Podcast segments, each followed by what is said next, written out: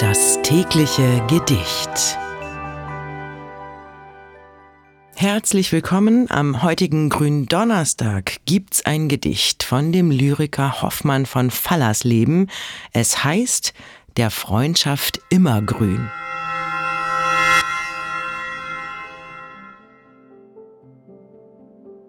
Glücklich, was in Lieb und Treue sich hienieden einst verband und sich immerfort aufs Neue noch wie Weiland wiederfand.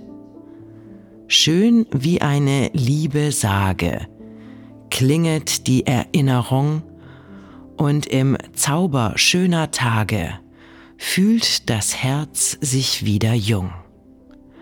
So nur gibt's für uns kein Altern, kein Verwelken, kein Verblühen, wenn wir treu verbunden halten, fest der Freundschaft immergrün.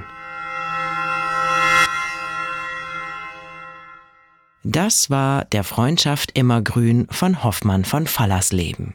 Wenn du dein Leben täglich mit Poesie versüßen möchtest, dann folge oder abonniere uns.